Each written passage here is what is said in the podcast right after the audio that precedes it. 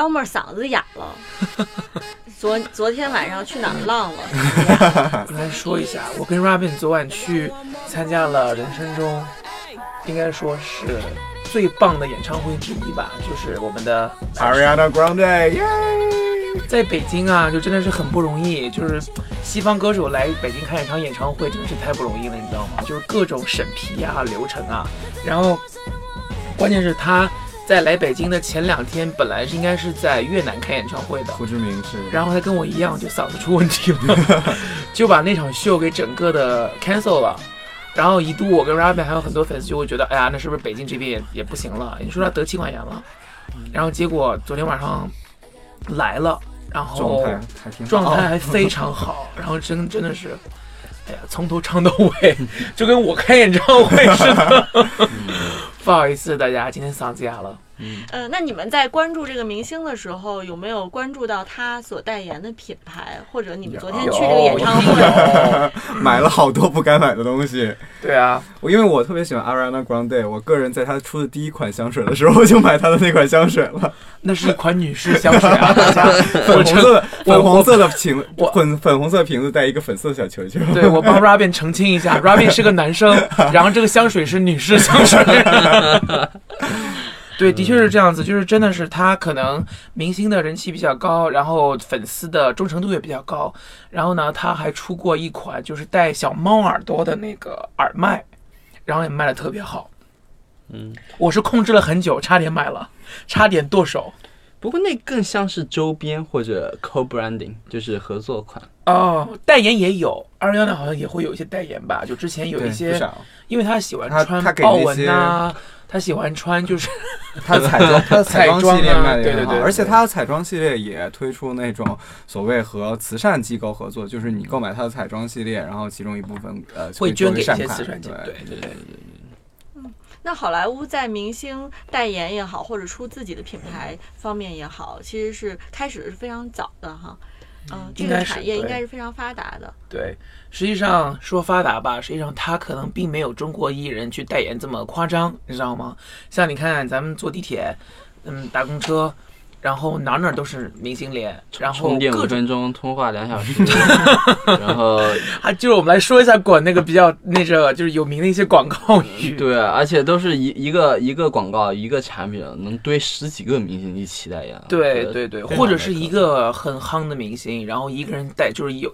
有米酱醋柴盐茶全部代言了。而且他们也分地域的感觉，比如说在北京、上海、广州，你会看不到一些广告，但你可能去到一些县城里，你会看到某些哦，这个明星竟然还代言了这个太阳能热水器。嗯对，或者是什么什么金龙鱼、金龙金龙鱼什么什么什么油。对，我想说，有时候就觉得跟他们的形象有点太不符，可能是金钱的驱那个驱动吧，就他们可能会觉得好像代言费给的又不错，那跟钱过不去干嘛？但是就是好莱坞的明星呢，就他们可能会更考虑到自己的形象，对对可能就是说，比如说我是这个呃档位的明星，那我可能就比如说这是 Jennifer Lawrence 这样子的明星，一线明星，可能我会我只会接国际大品牌的一些时尚品牌，这样子的话跟自己的呃那个形象不冲突，对。对对对，因为其实模特圈也是这样的，就是比如说你要是走 high end 那种路线，你要是走 fashion 的路线的话，你要是去接一些商业品牌，其实对女模特的风评不是特别好。对，对，就是那个也也有一个很著名的女，就是女神级别的，她有演过 George Michael 的 MV 的那位。嗯嗯，啊，我我我知道，我名字忘了，但我知道你说是哪一位。对对对对对就是你会发现，就是 commercial 和 commercial 和那个对广告之间跟是分很大的，而且很多明星也会被认为，就是如果你开始接代言的话，你就真的是没钱了。对，对，就你你每每次听那个 Rose 呃那个 Comedy Center，就是喜剧中心，经常会有那个 roast，对对对对，就是那个咱们的吐槽大会。就是吐槽的时候，他的代言基本都是一个攻击点。对对，因为我对对对印象中很深，就是 Brad Pitt 在他当年也经历了一个小的瓶颈吧。他代言了一款奶粉，只在日本地区上映，然后呢，这种事情真是屡见不鲜，见知道吗？对。好莱坞明星经常是偷偷摸摸跑去日本去代言。赚代言一个什么东西，对，我就记得那个 当时那个那个《老友记》里边那个周丽一，他在他在那个纽约是一个非常 macho、非常 manly 的一个人嘛，然后他去日本居然代言了一款那个男士的口红，呃，一起啊奔唇膏一起奔 lipstick，迷失迷失东京不也是这样吗？整个对迷失东京的故事讲的就是一个过气美国演员跑去日本拍广告的故事啊。对，实际上就是我觉得两者还是有区别的吧，因为我觉得可能欧美明星他们的经纪公司、经纪人自己对品牌要求，还有就是说代言的这个呃这么一个一件事儿，是会去呃把它放到自己职业规划里面的一件事情，他不会去乱代言的。而你看咱们现在就是中国，比如说某一些小花儿。就是可能一边代言着 Fendi 啊、Gucci 啊，然后一边你居然能在地铁上看见他们代言一些很奇怪的东西，对对对，或者是什么橄榄油，或者是什么就是一些二三线品牌的一些那个护肤品，或者他们还会代言一些所谓呃踢足球、游泳都不怕之类的。对对，或者什么英语教育之类的，对吧？对对对所以就是说，如果那我觉得，如果作为一个消费者，作为一个观众的话，作为一个粉丝的话，你会不会觉得就是有一点 confuse，就会有一点呵 迷茫？你你到底是什么一个价位的因为其实？他也是想定位就是中国的，这他的这些，因为这些明星的多多数粉丝也都是中国的所谓 millennial，就是千禧一代，他们的那个生活水平是消费水平是不同的，所以他可能想通过这一个明星，他呃这一个明星他自己，他通过这呃不同的代言来。呃，来囊括他不同那个档位的这些粉丝，比如说像那个像代言芬迪或者代言什么 Bottega 之类的这些呃明星，他可能呃想瞄准我是我可能我有很多 high end 的这些粉丝，然后呢也可以帮助这些品牌提进行进一步提升。然后同时我要代言一些便宜的，比如说我代言个果冻啊，我代言个酸奶什么的，我这些其他粉丝，比如说我我举办一些那个嗯活动，我什么集我贴纸啊、什么卡啊之类，我有一些可能呃一些并没有说消费水平很高的一些粉丝或者年轻粉丝也可以消费到。道理是这样的，但是就是我个人觉得哈，就是比较突兀，对。就是可能我在比如说定位比较对，我在某一个高端大厦前面看见了某一个小花儿的一个 Gucci 的一个一个，比如说一个广告吧，然后这边我进了地铁，哎，拿着果冻呢，我觉得他最后其实我觉得是一个经济文化的问题，就是那个经纪人文化的问题。就是我觉得好莱坞明星从从整体上来说更爱惜羽毛一点，就他更加的 reserve 一点，因为他因为在好莱坞的有一个规则，就是其实你如果是一个电影看，你是不能去触碰很多东西的，电视你是不能碰的，然后你其实是不能过多的对吧？真人秀是一定不能碰的。然后你你是不能在大众的眼前有过多的曝光的，就是你一定要 reserve 自己的那种神秘。其实算是从好莱坞的大片场时代就有的传统，就是明星你作为一个明星，一是一定要保持自己的神秘性的，嗯，就像陈坤一样嘛，就其实很少在公众面前当你低调，你才会有号召票房号召力，因为大家都见不着你因。为你神秘嘛，因为你见不着你所以你从你电影里看到的东西都是新的东西。而且你每每去拍一次电影，他就会说哦，过了终于出来了，就好不容易，你平常都见不到他，只能去电影院看的，这样的人才会有票房嗯的号召力。而且总体上来说，我觉得好莱坞有一个传统很很好，我觉得就是他明星和品牌之间是相互塑造的。对呃，回到宿敌来说，比如说 John Crawford，他就是 Pepsi，他就是百事可乐，百事可乐就是它。他们他们两个之间的那种相互的支撑是呃长久的，是一个 lifetime 的一个合作的关系。其实好莱坞史上有很多类似的经典案例，比如说那个呃凯瑟琳赫本和那个呃 Tiffany，啊啊对对对，那种就是真的是你靠一个明星。奥黛丽赫本奥黛丽啊，奥黛丽赫本啊，奥黛丽赫本，奥黛丽赫本，对对对对，就是奥黛丽赫本和那个和和蒂凡尼，蒂凡尼早餐。对，你看他就是那个品牌，那个品牌就是他，这十几年来，对吧？那种关系就是他能够诠释那个品牌，那个全那个品牌也能够给他的形象做做提升，就是互相造就了对方吧。对对。就是因为真的是，就是实际上我特别同意他们好莱坞明星爱惜自己的羽毛，而中国的明星就真的是他每代言一些跟自己不符的一些产品吧，特别是一些低端产品，是在消耗自己。对对，就是可能他们自己没有看清，只看见眼前的利，但他是在消耗自己。所以就就之前咱们在另外一期节目说过，我提到那个冯小刚导演冯导说过的一些明星，他说你就要想好，你要想做电影明星，还是你要想做一个那个电视明星，还是你想做你想做一个综艺咖。这些的，就是说你的生活方式是不一样的。对对作为一个电影明星，你就要去生活，就把自己就是不能，呃，太被大众给消费。这样的话，你塑造出来的角色才能够更让观众去能够幸福对幸福。对，但是现在在中国市场的逻辑其实跟旧好莱坞时期是完全相反的。是中国市场的逻辑是说，如果你这个明星好长时间不出现，我在杂志封面上，我在地铁的广告里面，我在大街上的这个公交车广告，我老看不见你，你就会被忘了。他们是担心自己很快其实被忘却了。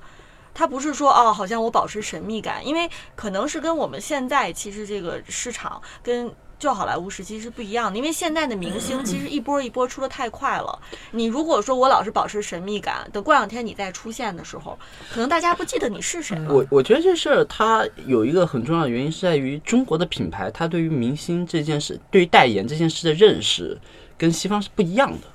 就我觉得西西方很多情况下，他找一个代言人，他不是为了你的 fame，他是为了找一个 face，就是他是要找一个诠释，就是我这个产品也好，我这个品牌也好，它变成一个人会是谁，他的一个人形对，的那个代言的一个明星的整体，明星的这个气质，他需要真正的为就是这个产品来说话。对对，就是说，比如说咱们说那个当年那个小甜甜布莱尼给百事可乐代言，就是天价拿下来的这个代言费嘛，就真的是就真的是他给那个百事可乐写了一首新歌，拍了一个新 MV，然后当时造造成了一个特别大的一个话题嘛，就是说你想到百事就会想到，呃，布兰妮这首歌，然后当时看到布兰妮也会想到百事可乐，就真的是明星给他就是创作出来一个不同的一个整体，对对对呈现到那个大众面前去。对，因为我其实经常跟品牌接触，嗯，就有一个很对，你是行家，也不不算行家的话，就是接触的比较多的话，我们会发现，在跟国外品牌谈的时候，他更多会关注于，比如说你这个人到底怎么样，对，你的性格、你的气性格、质你，的气质对，你对自己的 branding 是怎么样的。那这个东西契不契合？因为他们不想找一两年的，他们就想找一个能够一直长期的长期代表他们的一个明星。然后只要你在这个行业能存活十多年，有 up 有 down 都无所谓，只要你能一直在那儿就行了。那我我其实想在 Daniel 面前班门弄斧啊，就是说，其实中国的品牌 其实和国外的品牌也是两种完全不同的情况，它所处的阶段其实不一样的。中国品牌有多少品牌是百年品牌，对吧？是有多少是这个百年老店？就现在中国品牌有可能你这十年出来之后，过十年可能就没有了。所以他在挑选明星的时候，我想就是说，他说我要花很长时间去找这个明星，谁能代表我的这个形象？可能他没有那么多时间，他只是说，哎，现在谁在大街上老出现，我就找谁，嗯我赶紧很快的把我的品牌也铺到大街上去，而不是说哦，我需要很久，因为他没有这个时间去培养他的这个品牌的这个文呃化还。是大环境嘛。我觉得就是中国现在娱乐界，特别是明星的这这个这一块儿，还是属于快餐文化。嗯，就是这个是跟包括之前说到为什么他们不去爱惜自己的羽毛也是一样的。因为其实在，呃中国这个市场环境下，很多品牌他们把明星也视作消费品。我因为我不想，其实他有的品牌会说，我会把你当做我的一个展示平台，我就拿你当我一个模特。因为偶像，我们之前听说过很多明星他会有一些丑闻啊什么的，会给这些品牌造成很大的麻烦，导致比如说这些明星的一些什么离婚丑闻、出轨丑闻等等，会对这品牌造成伤害。所以最后他们就成为了好，那我们的互相只是一个商业性的合作，一旦你这边出现什么问题，我马上撤走。所以就是说他们互相之间的有一个这种私底下可能互相的觉得对对方的那么一个不认可吧。啊，我我是非常赞同这一点，因为呃，跟中国品牌之间联系久了之后，我发现中国品牌它其实对于明星，他的看法是不一样的。就他拿现就拿现在流量小花来说，他其实追求的不是你这个 face，他追求的是你这个 team。就是他，他跟你这个明星合作，不是为了让你展示我这个品牌，我单纯就是追求一个曝光而已，对对吧？他我就是追求啊，你的那些粉丝那些自来水，以及背后的那些，我能借这个由头去花很多钱去买很多的那个封面呀、对对对对曝光呀，然后这个合作，他们本身就是把明星视作一个传播的媒介，嗯，然后仅此而已。对，说白了还是他们身后的那那那群粉嘛，对吧？对对对。对。但是，嗯，我觉得现状就是你会发现，呃，你你用这种方式来对待明星的话，其实你是能够有曝光的，可是转化率其实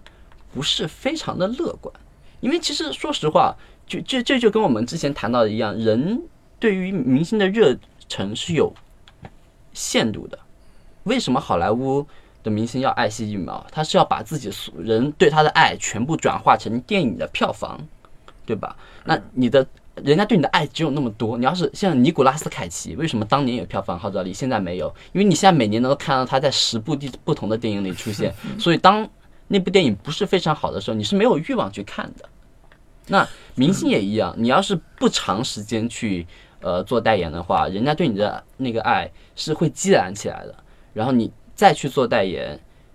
这个转化率就会高。可是你要是同时做，比如说十多个、上百个的代言，人人家对对于你这种信任度也降低对了，对对，已经麻木了。这个让我想到就是咱们的天后王菲，她多年不出山，就那年代言了那个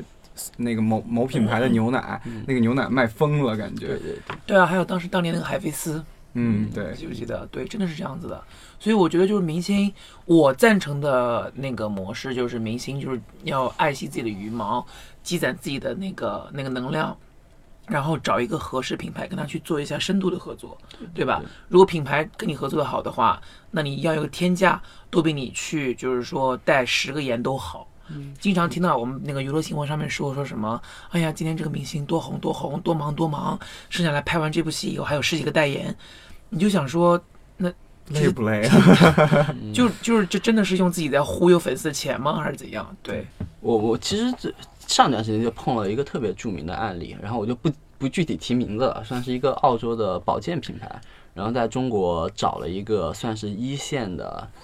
就是也不算小花吧，算是中花，大概知道你说的中华哪位了。对，然后花了两千万，两两年的代言，嗯，然后只有几个 photo shoot，然后他的那个女明星的微博上不会提这个品牌，然后就只有就是拍拍一个这样的，就是一个人抱着这个产品的一个照片。最后的我我我之前有做过案例分析，就发现完全没有动静，因为他们在花了那笔钱之后，其实没有太多的预算做那个媒体的呃，就是去买那种媒体去买热度，就会发现哦，花了两千万。打水漂了。完全没有用，完全没有效果。我觉得其实这种事情发生在明星身上还挺多的。对他们可能真正的就是没有好好的去规划怎么样用明星的这个效应去推广他们的产品。其实明星他们内心也有时候会打鼓，他有时候代言一些他内心并不是太想代言东西的时候，他其实内心也想说这个东西不出名最好，我拿着我的代言费走了，让别人不知道我还代言过这种可能稍微低端一点的产品。因为明星被品牌坑这种案例还挺多的了，因为其实你要是挑到不合适的品牌的话，这个品牌的形象会对你的品形象有很大的拖累。尤其像中国这几年对那药品的代言对对管的越来越严，因为以前经常出这种药药品的事情，然后就会很多呃消费者会直接责怪到代言人身上，嗯其实跟代言人什么关系都没有，这些代言人连吃都没吃过这个药。对，不是经常之前爆出过丑闻，说什么谁谁谁哪个明星哪个歌手代言的东西是假货，啊，对对对，对，就爆出来。实际上可能明星自己，对我觉得这是一个责任吧，就是明星在代言呃任何一类产品的时候，是不是自己亲身试验过，嗯对吧？比如说，如果你要代言 Gucci、Chanel 这样的话，咱当然不用试，因为有一有有一有这么多年的口碑了。对但比如说一个新兴产物，比如说像特别是像比如说奶粉，嗯咱们给那个消费者吃进嘴里的东西，你作为一个明星，你代言之前是不是真的试验过？对对对，这是一个我觉得自对我来说吧，是一个道德上的一个问题。而且对于自己形象来说，真的有很大的负担。就是章子怡嘛，她当年就是刚拿到刚去好莱坞闯荡的时候，他算是直真的是巅峰级的开头。然后他据说他当年因为是被自己的经纪人坑，然后接了一堆二三线城市的家电代言，对，这这就是很疯狂的事情了。就是呃，像舒淇当年也是嘛，不是本来他是要演《卧虎藏龙》嘛，对，也也是因为电影，呃，也是因为代言的问题，为了赚那一一笔钱，把自把卧虎藏龙的角色都给扔了。对你说的被经纪人坑这个说法，我是觉得很好奇。明星自己他的选择权、自主选择权在哪里？他自己没有说去掌控自己代言什么样的品牌。我是觉得这个东西，西就是看明星的个人自己 case by case，就是有些可能他有一些艺人会，比如说他会资深一些，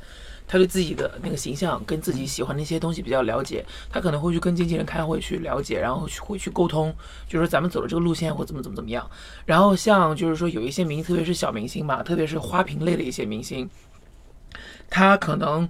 呃就是也不会去想太多，也没有太多的想法，可能只会去服从经纪人，然后跟着经纪人走就好了。这就是为什么他会有一个经纪人，就是他会不用去烦这些。嗯，而且另一方面，它也有信息不对称的问题有对啊。原原因就是因为你作为一个明星，你是没有那么多时间自己去做 case study，去做案例分析，去做品牌分析的。那这些信息来源于哪？来源于你的经纪人。你经纪人想骗你，其实还蛮简单的，就跟你说哦，这个品牌是一个国际大品牌，他们钱也非常多。你接了之后发现是一个二 三线城市的，就是地产、地产、地产商开，就是对对对对开业什么的，这种事情就发生的太多了。，然后这些东西在好莱坞就基本上不会不会出现，对对对吧？因为首先经纪人本来就不会去做一些坑蒙拐骗那件事儿，因为你要在业界混下去的话，你必须呃很专业。对对对，嗯、第二就是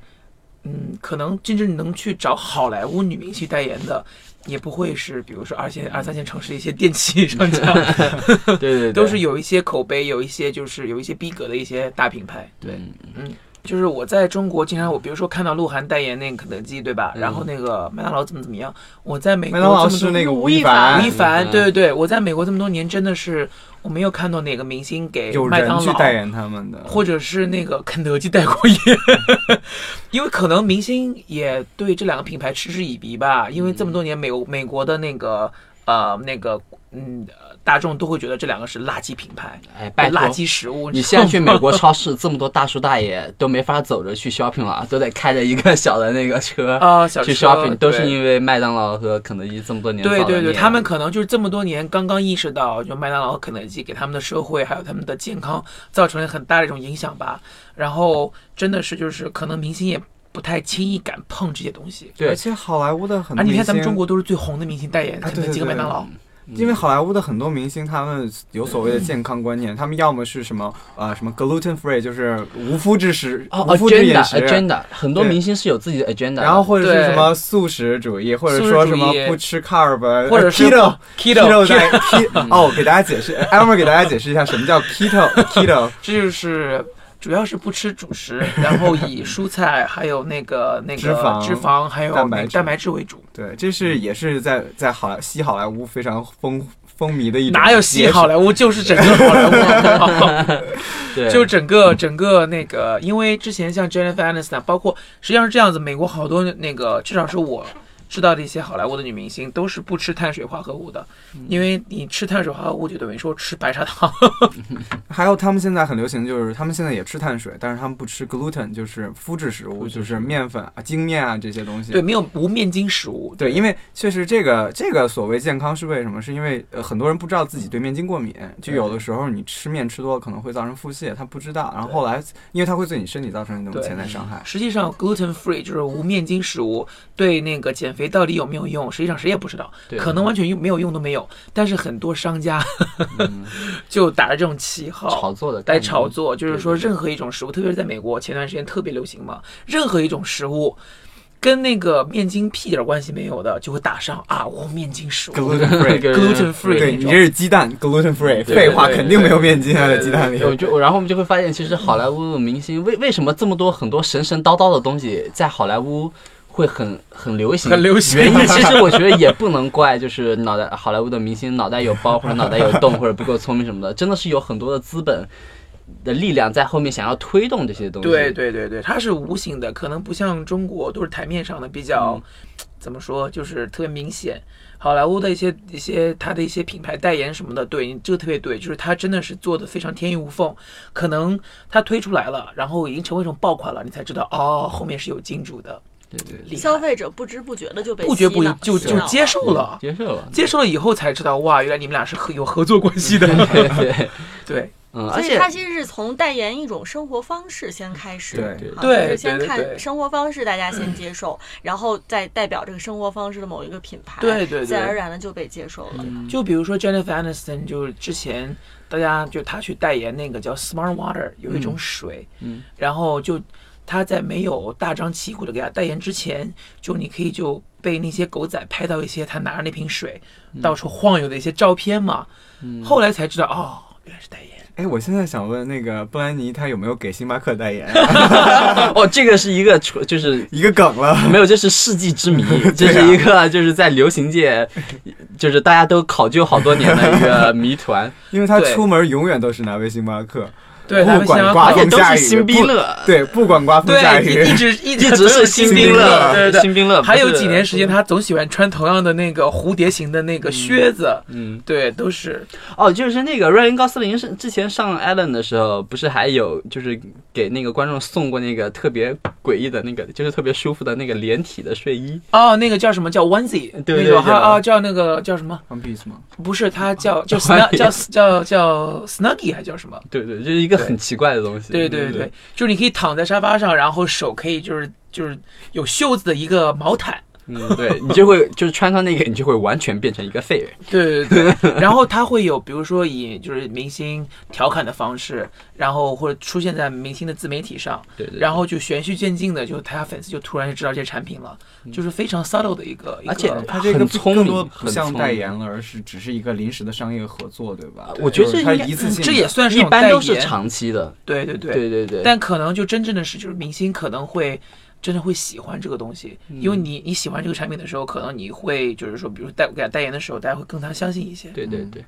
就是很多东西你是都生活中你短时间是可以装的，但是长时间是很难装不了装的。对对对，而且我觉得它更相当于就是它这种 marketing 做的很聪明，其实我们最近也也很想学，就是它更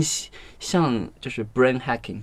就是有就是给你洗脑了，对对对，它更倾向于洗脑，而不是因为我觉得中国很多的品牌做 marketing 还停留单在刀直入那种感觉。呃曝光这个层面上，就把这个东西甩在你的脸上。对对，怎么样把推到你面前去？对对对看我的广告，明星很漂亮，就是 对这样子。中国的明星其实慢慢也开始有，因为我听说是也有明星是被狗仔队追，然后他的包掉到地上，就是嗯那个口红或者是化妆品掉出来，然后。狗仔队拍到放到网上，哎，说你包里面是什么？其实这个就是一个事先安排好的。对啊对对就是真的就是呃，很多时候经常淘宝上会出现什么什么同款嘛，对对对吧？包括电视剧里边植入的一些东西，他们会觉得好像哎呀，就是之前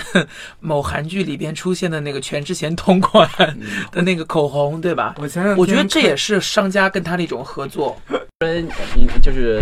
就是烟草洗脑是吗说到洗脑，其实烟草一开始出来也真的靠好莱坞的实际上，烟草在所有的那个品牌种类中，算是一项一一个大的种类吧。嗯，算是快消品里面占的非常大的一部分。各国各个各个国家他们的这个烟草市场也是比较大的，因为它它整个涉及的这个涉猎人群呃年龄范围，只要是成年了，从成年一直到老年，每一个年龄层都有消费者。但是烟草是不能做广告的，在中国，。在中国现在是不可以，但是我说的是烟草这个产业，其实它一开始的发展，最最开始的发展，其实就相当于明星代言和植入。我之前看过，就是一个老的，因为我以前是做烟草的，我会看一些老的烟草代言。然后像我，因为我之前做过骆驼，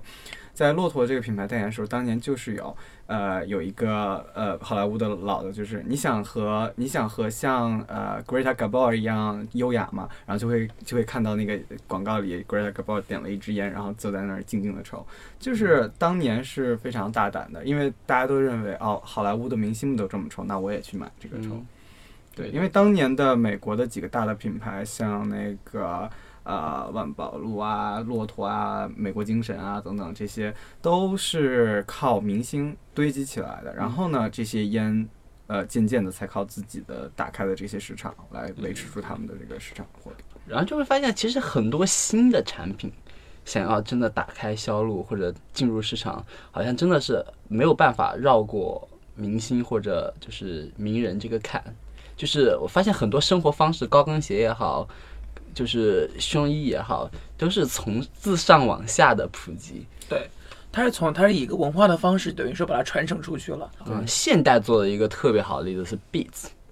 耳机。哦，耳机，哦对对，他找了全球各，就是他之前那个广告挺厉害，就是每个明星转圈找全球各个领域的，有包括什么真人秀明星，也包括歌星、体体育明明星、影星。哎对，对我印象中有什么呃 Angelababy，呃塞琳娜威廉姆斯，还有什么还有林俊各类杰各样的精英各各个对对对各个国家各个地区的这种而，且几乎每一个 MV 里面你都能看到贝兹。对他的植入真的是特别特别多。丧心病狂，而且呃就是